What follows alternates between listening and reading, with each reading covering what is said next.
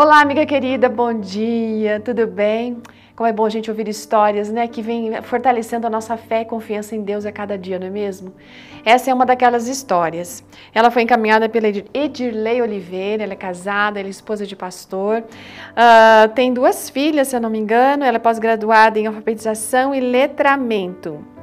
Gente, ela está contando que teve um dia que após o almoço, ela e a sua filha foram para uma rotina, uma consulta de rotina a um pediatra. Quando elas estavam chegando já, né, lá na estação do metrô, para desceram na estação do metrô, aliás, para ir para casa, nossa, aquele que era um dia de sol maravilhoso transformou num dia de meter medo, certo?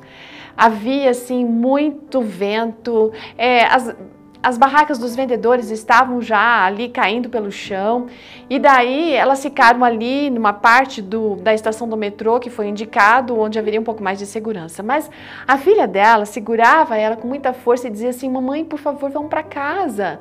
E ela, a, a Edirley estava naquela vai, não vai, porque a situação não era tão simples assim.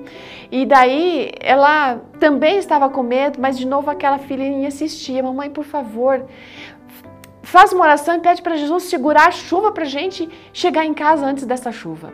Aí naquele momento, a Edirley, que também estava com medo, ela parou para orar, uma oração bem curtinha. Pai, por favor, segura a chuva a gente, até a gente chegar em casa.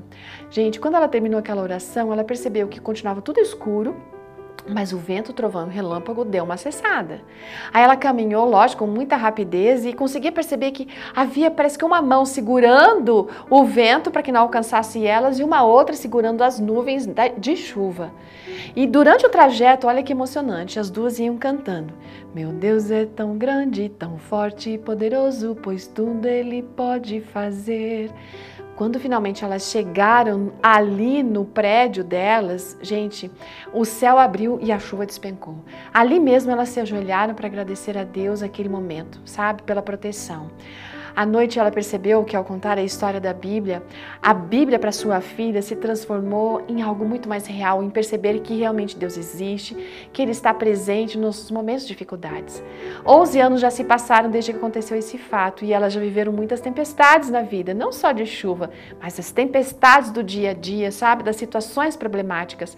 E ela tem muito para agradecer a Deus, porque aquela experiência naquele dia fez com que sua filha, que hoje tem 15 anos, pudesse ajudar a sua irmã mais nova a perceber como Deus existe, como Deus cuida de todos nós. Amiga, a importância de buscar a Deus nos momentos de dificuldades é fundamental.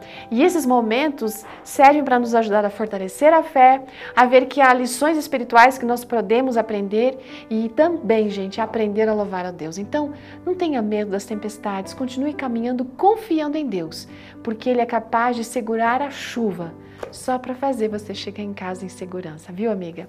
Deus abençoe você e até amanhã. Tchau!